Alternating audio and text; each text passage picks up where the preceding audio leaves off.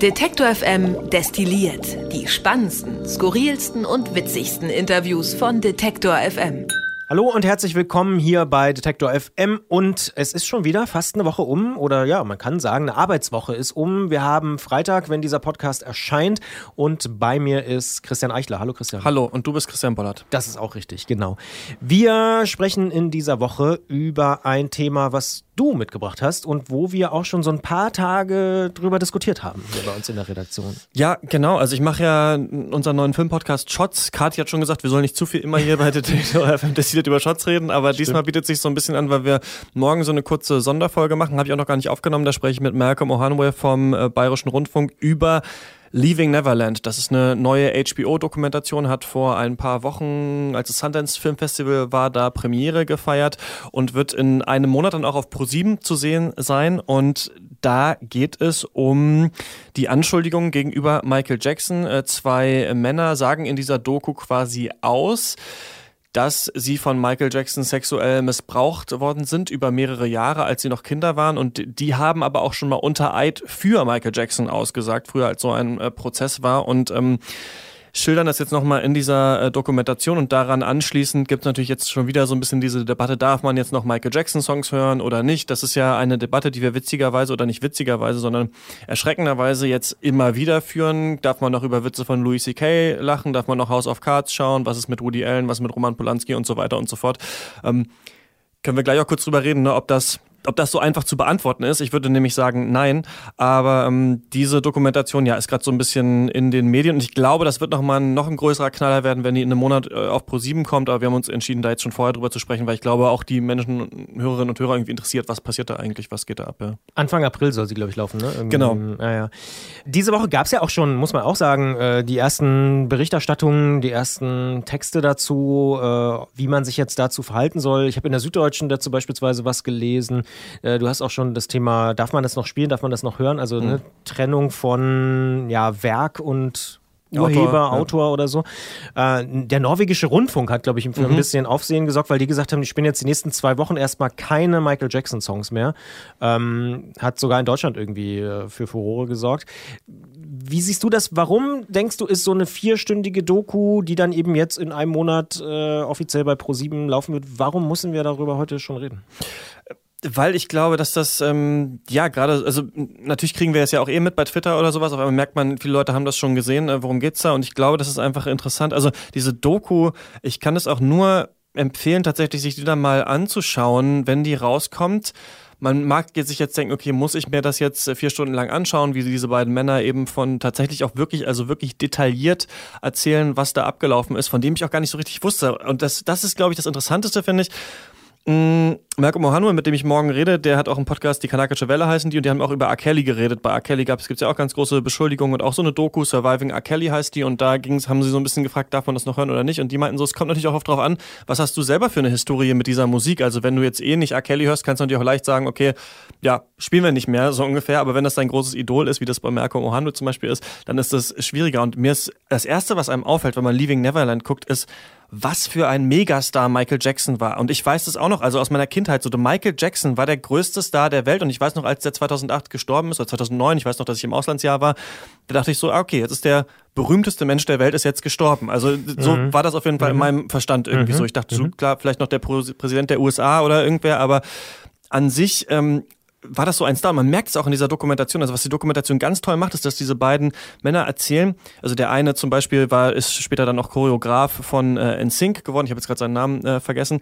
Aber ähm, der war auch ganz großer so Michael Jackson Fan als Kind und hat dann so die Tänze gelernt und bei so einem Wettbewerb mitgemacht und dann ihn irgendwie kennengelernt. Und du merkst so, wie diese Familie, wie alle so dachten, Michael Jackson, der Michael Jackson will mit uns befreundet sein als Familie. Und ja gut, dann sollte der Junge halt irgendwie bei ihm schlafen und sowas, dann waren wir da in dieser Neverland Ranch und das war schon alles okay, also Michael Jackson, der war total nett, total kinderliebend und so. Und wir haben den dann einfach da hingegeben. Und ich glaube, das kennst, weißt du wahrscheinlich auch noch, oder? Was Michael Jackson für eine Lichtgestalt irgendwie war, oder? Ja, auf jeden Fall. Also für uns oder für mich damals so in unserer Peer Group, klar, das war, ähm, das war ein Riesending, Michael Jackson. Ich kann mich auch noch an so Sachen erinnern, wie zum Beispiel äh, Wetten das. Ja, wo er oder, sofort dann weg musste, oder was nicht? Dass ja, er so ja, kurz da war, da musste er wieder in Genau, Flieger und das war ein. Riesending, als Michael Jackson mal bei Wetten das war und ich weiß gar nicht, was er da, ich glaube den Earth Song oder sowas hat er da Ja. performt und äh, alle haben es irgendwie total abgefeiert und klar, vorher war er auch schon ein Star, also auch in den 80ern und so, ohne Frage, er war sicher weiß ich nicht, einer der drei oder fünf berühmtesten, also Elvis Presley-Kategorie auf jeden Mhm. Ja. Fall, ne? So äh, in so einer Dekade auf jeden Fall der Star schlechthin. Ich glaube, so Mitte, Ende der 90er hat es dann schon ja abgeebbt und dann gab es ja. Ja. auch diese skurrilen Sachen mit dem Kind in Berlin, was er da über die Brüstung Ja. gehalten hat und so.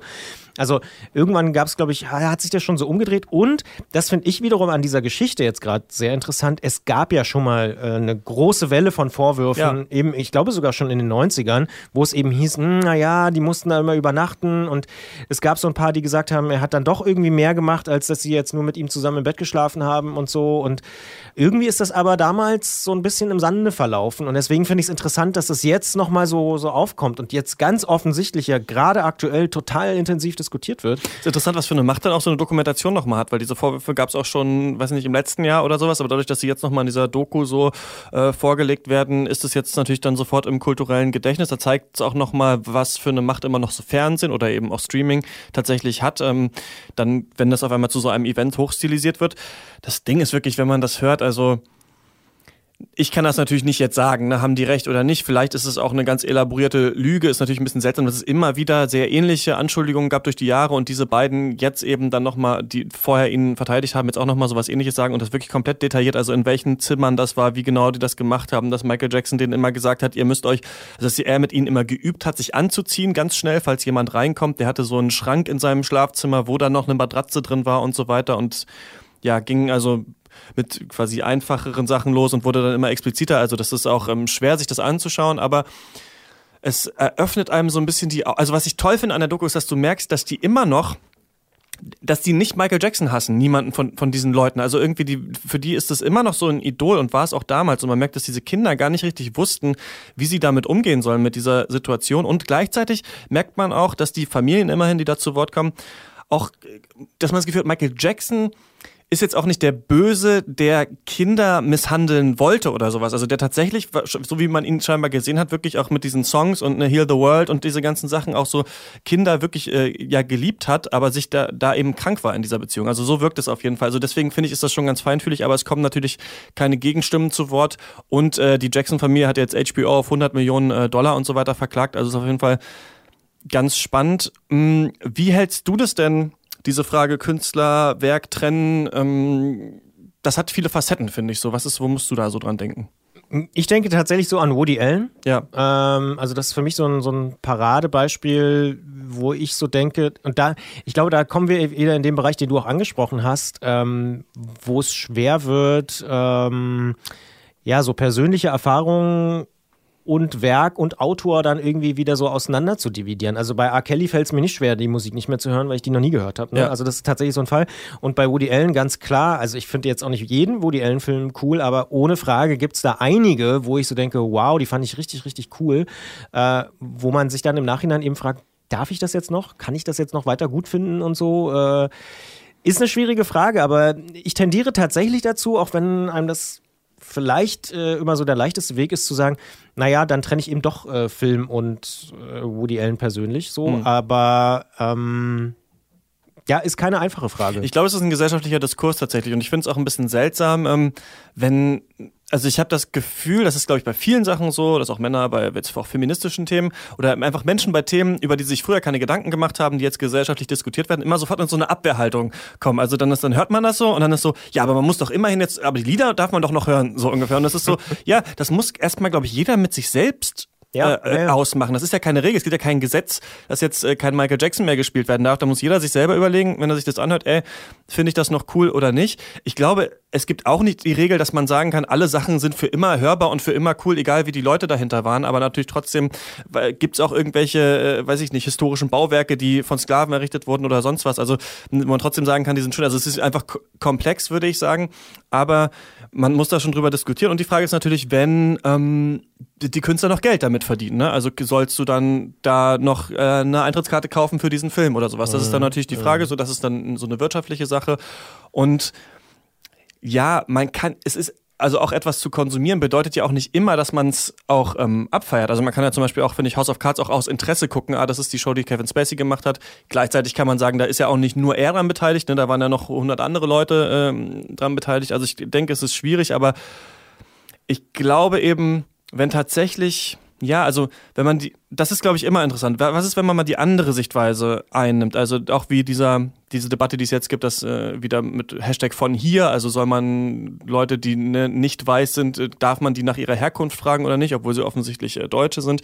Und ich glaube, man kann immer viel so aus so einer privilegierten Sicht sagen, ja, das ist doch alles okay und früher war das so. Aber wenn man mal in die andere Sicht geht, ne, also wenn du immer ausgegrenzt wirst zum Beispiel, so wie ist dann die Frage? Oder eben, was ist, wenn du selbst als Kind misshandelt wurdest von jemandem und dann gehst du in den Club mit deinen Freunden und dann kommt Thriller und alle rasten aus und du denkst dir so, es kann doch irgendwie nicht sein. Also da ist auch die Frage, wie weit geht man da? Muss man auf alle Menschen Rücksicht nehmen? Aber ich glaube, dass ich finde irgendwie diese Debatte ganz interessant und ich finde ganz, also vor allem interessant auch an der Dokumentation, wie viel wir Leuten mit Macht auch durchgehen lassen und Andererseits kann man ja sagen, es sind ja nur Anschuldigungen und das hat, ist ja noch nicht gerichtlich entschieden worden. Aber diese Menschen wie Michael Jackson haben natürlich auch vor Gericht eine viel größere Macht als so zwei Jungs aus Australien. Also das ist etwas, was einem auch dann mal so einfällt. Klar, es ist immer leicht zu sagen, erst wenn die Leute gerichtlich verurteilt sind, können wir das abschließend entscheiden, ob wir die Musik noch spielen und so weiter. Aber natürlich haben die natürlich auch die heftigsten Anwälte und sowas. Also das ist auch nochmal so eine Ebene, da die ich irgendwie ich, interessant ich, finde. Ja, ja da würde ich, glaube ich, gerne nochmal drauf eingehen. Ähm, das hast du mir nämlich im Vorgespräch gesagt. Ich habe die Dokumentation ja eben nicht gesehen. Ja. Äh, die beiden haben damals ja gesagt, äh, dass nichts passiert ist. So, ne? Genau. Also die haben sozusagen jetzt in dieser Dokumentation quasi ihre Position von damals revidiert. Das finde ich ganz interessant, äh, wo du so diesen juristischen Aspekt ein, äh, einbringst. Und da, glaube ich, ist es tatsächlich wiederum so, dass wir mittlerweile auch ein, eine ganz andere Wahrnehmung davon haben. Ich würde jetzt mal die These aufstellen, dass es eben in den 90ern noch viel leichter war, egal wie man hieß, Donald Trump, äh, Michael Jackson oder wer auch immer, einfach mit einer Klagewelle und viel Geld das Thema auch wieder äh, ja, zu begraben. Ja. Also heute geht das irgendwie nicht mehr. Ähm, die Welt hat sich weiterentwickelt durchs Internet und so weiter. Es gibt immer irgendeine Plattform, die es am Ende doch ausgräbt und dann doch nochmal irgendwie eine Doku dazu macht. Gut, jetzt ist die Plattform nicht so klein mit HBO, aber ja. ähm, das finde ich, macht einem eigentlich oder mir so als Beobachter schon Mut, äh, dass man denkt, mh, hm, das ist nicht mehr so einfach unter den Teppich zu kehren. Und früher ist es ja ganz häufig so passiert. Also es gibt ja ganz, ganz viele Fälle aus den 60er, 70er, 80ern, whatever, äh, wo genau das passiert ist und wo man einfach mit viel Geld und so das äh, verhindern konnte. Da bin ich schon irgendwie, ja, in dem Sinne Optimist und denke, nee, da hat sich die Gesellschaft auch weiterentwickelt. Und äh, ich habe da die Tage irgendwie äh, diese Woche bei, bei Twitter auch einen ganz interessanten Tweet gesehen von Nils Minkmar, der auch für die Süddeutsche arbeitet. Und mhm. der hat gesagt, äh, Seit drei Jahrzehnten kämpfen Konservative gegen Political Correctness, äh, eine erf erfundene, irrelevante Bewegung, um Debatten über Sexismus und Kolonialismus und ähnliches lächerlich zu machen. Die werden aber trotzdem geführt, diese Debatten, denn das Wesen der westlichen Moderne ist die Selbstreflexion. Und ich finde, das trifft bei dem Thema auch irgendwie mhm. so ein mhm. bisschen zu, so nach dem Motto, wir diskutieren da jetzt eben drüber. Und klar kann man es irgendwie doof finden und sagen, hm, das hat man doch früher auch nicht gemacht und jetzt könnte man doch mal und so.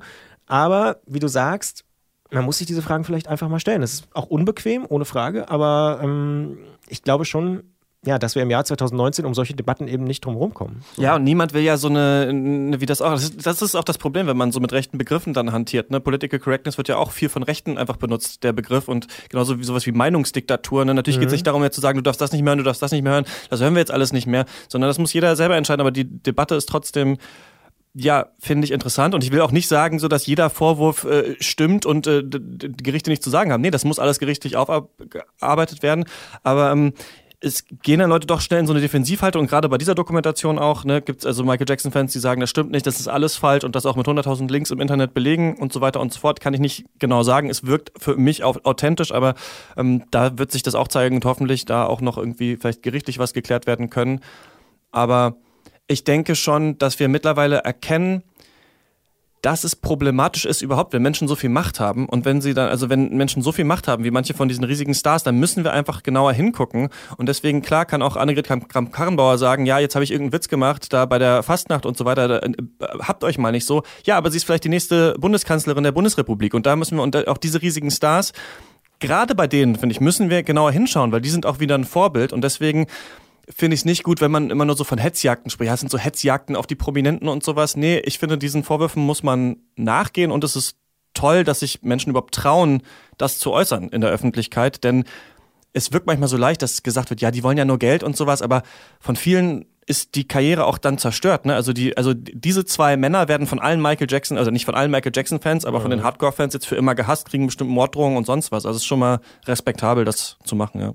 Ja, ja, auf jeden Fall. Gibt es denn irgendwas, was du persönlich so mitnimmst von der Beschäftigung jetzt eben mit dieser Doku, vom Gucken, von der Vorbereitung und eben auch, äh, ja, also vom, vom Reflektieren darüber? Also wie gehst du beispielsweise mit Michael Jackson Songs um? Also kannst du es noch hören? Hörst du das noch? Wie, wie entscheidest du das ganz persönlich? Mm.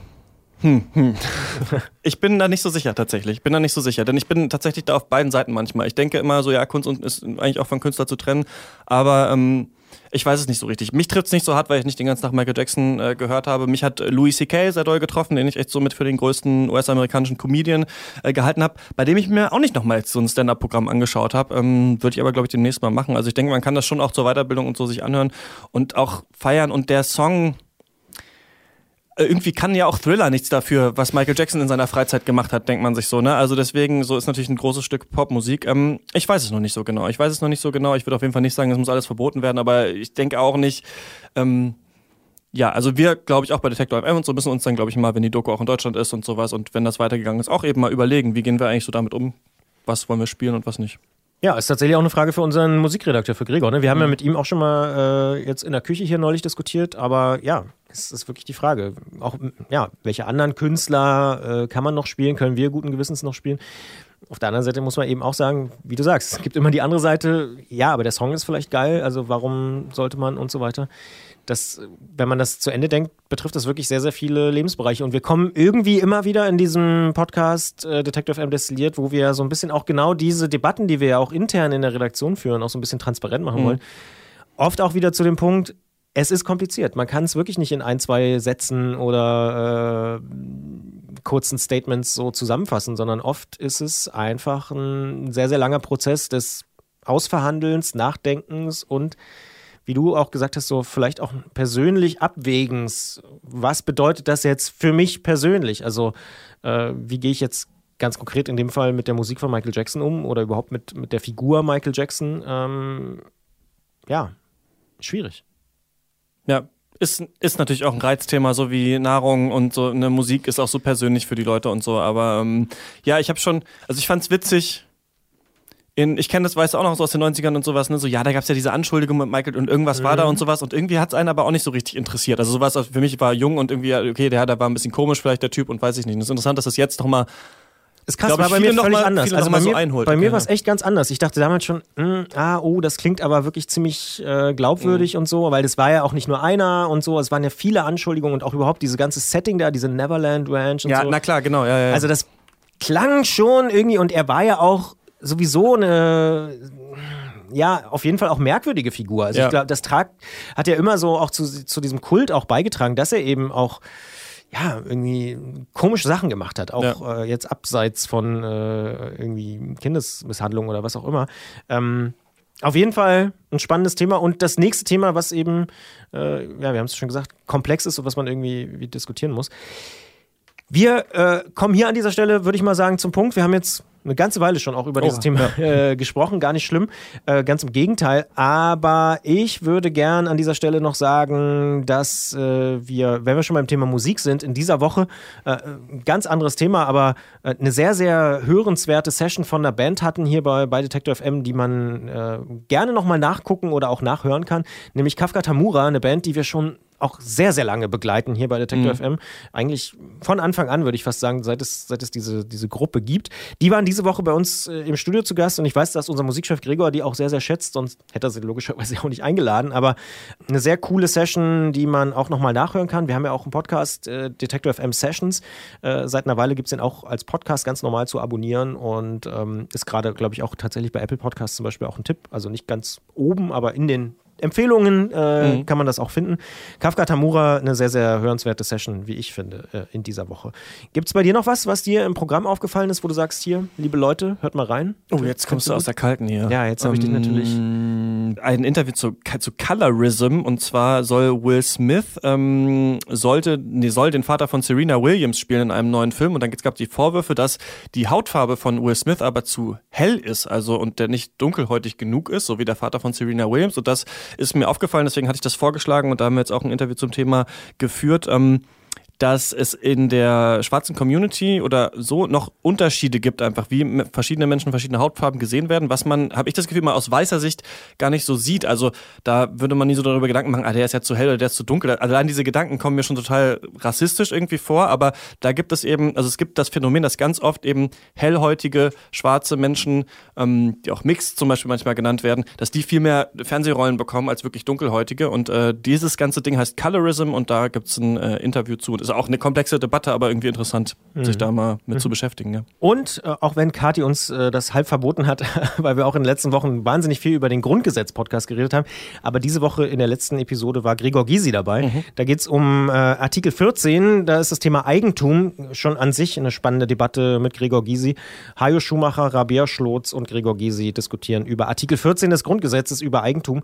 Äh, auch eine sehr, sehr hörenswerte Folge. Das waren in dieser Woche die Tipps von uns.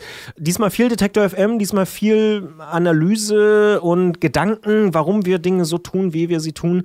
Aber ähm, das ist ja auch der Sinn und Zweck dieses Podcasts, Detective FM Destilliert. Hast du sonst noch was, was du äh, unseren Hörerinnen und Hörern mitgeben willst fürs Wochenende? Ähm, äh, weiterhin ins Kino gehen. Mit 90s ist raus der erste Film von Jonah Hill, der so eine Jugend, so eine Skater-Jugend abbildet. Das, das ist wirklich brillant gemacht, hätte ich nicht gedacht. Dann äh, Beale Street von Barry Jenkins hat ja den Oscar für Moonlight gewonnen vor einem Jahr, glaube ich. Nee, vor zwei Jahren weiß ich nicht mehr genau. Hat jetzt seinen neuen Film raus und ähm, ja, die lohnen sich eigentlich beide und sind seit Donnerstag im Kino. Du bist auf der Kinomission, aber das ist auch eine gute Sache. Ja, ich musste mir jetzt irgendwas ausdenken. Ja, genau. Das hatte ich jetzt gerade noch im Kopf, weil ich gerade Ja, ist doch gut, alles wunderbar. Christian Eichler äh, war das, der das Kino empfiehlt. Ich sage einfach, ja, entspannt euch am Wochenende. Es soll ja ein bisschen regnerischer werden, wenn ich den Wetterbericht richtig gesehen habe. Beste Grüße aus dem Detective FM, aus dem trockenen Detective M Studio. Glücklicherweise, äh, hier regnet es nie rein. Toi, toi, toi. Hoffentlich noch nicht, wird es ja, auch so bleiben. Nein, no, genau. Und äh, ja, wir sind raus für diese Woche. Bis bald. Tschüss. Ciao. Wenn Sie Detektor FM unterstützen wollen, schauen Sie doch mal auf detektor FM slash danke. Dort haben wir alle Möglichkeiten zusammengefasst. Sie können uns per Überweisung, PayPal oder einfach mit Steady unterstützen. Alle Informationen im Bereich Unterstützen auf unserer Webseite.